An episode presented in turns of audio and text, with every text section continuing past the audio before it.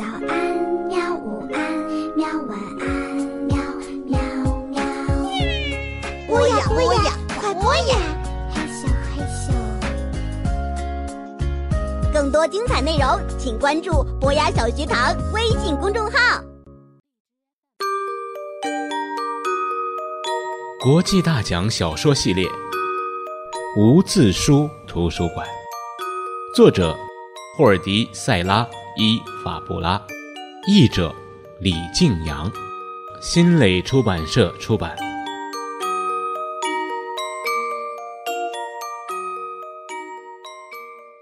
这天晚上啊，虽然电视里在播放着巴西队和墨西哥队的比赛，但就像那天保加利亚队和匈牙利队的比赛一样，本杰明完全没有兴趣看，他的心情啊非常沉重，他把电视关了。脑子里浮现出镇上可怕的景象。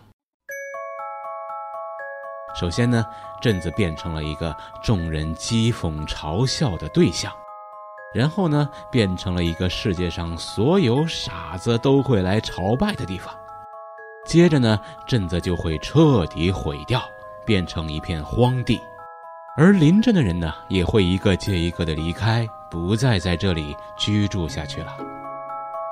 他那小小的、美丽的、安静的、可爱的镇子啊！他疲惫的叹了口气。好啦，本杰明，妻子雷欧想鼓励他，不至于的。他看了妻子一眼。你不懂，我懂。他反驳道。起初，大家以为这是多了不得的事情。但是过段时间呢，等其他地方也发生什么大事情了，情况也就有变化了。事情总是这样的。你觉得那些书的区区小事儿会持续很久吗？区区小事儿。是的，区区小事，不是世界末日。我父亲到去世的时候，斗大的字儿都不认识一个，他一生就没读过一本书。但他也愉快的离开人世了。你父亲从来没有离开过这里，他连哪里是海都不知道。随你怎么说，但他曾经生活的平静安逸。有些人读那么多书，懂那么多，倒让脑子晕了。他们越思考，生活就变得越糟糕。我认为还是无知点好。哎，雷欧。有时候什么？妻子两手叉腰，神气十足的站在他面前。这不值得争吵，一切都取决于风往哪边吹。妻子这么说，只是为了安慰他，即使他并不是这么想的。几天前，当马家给他们带回来一个凑合的数学成绩时。妻子用了一个小时的时间来提醒女儿文化与良好教养的重要性，尤其是不要像欧娜夫人的女儿那样愚笨。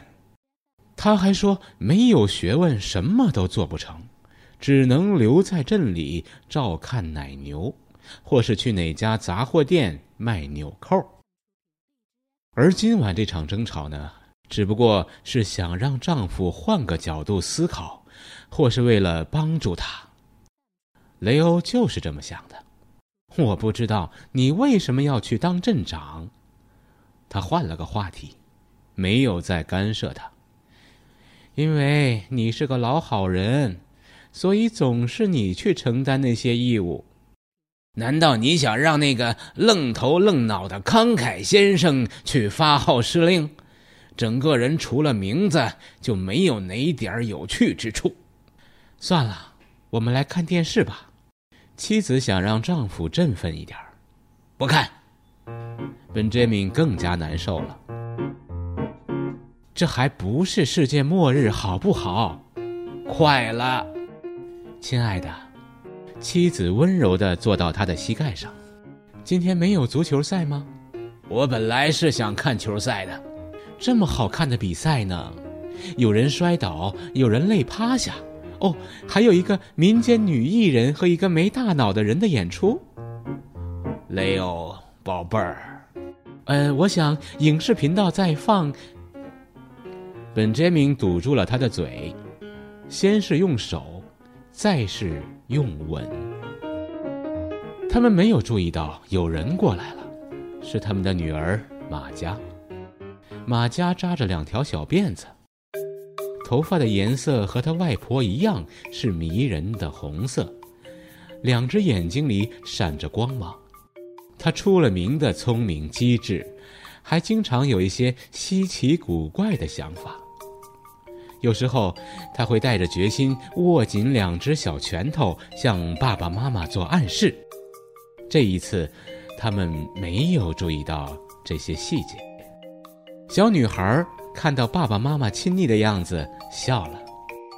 爸爸，他高兴地等了几秒钟之后喊道：“本杰明和雷欧朝他的方向望去。”啊，是你啊，马佳，他说。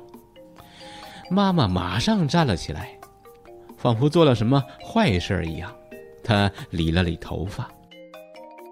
父母们从来不懂得，孩子看到他们亲密的样子是一件多好的事儿。马佳，你的作业写完了。雷欧迅速进入了反攻状态。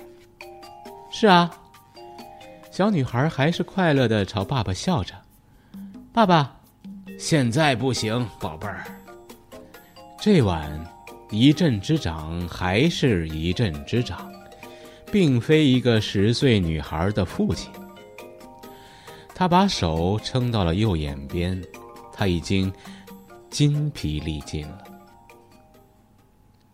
我们走吧，马佳，让爸爸一个人静一静。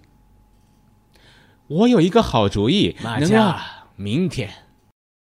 拜托了，本杰明恳求着。如果是母亲的威严打断了小女孩的坚持，丈夫需要安静一会儿，而妻子就是这片安静的特别守护者。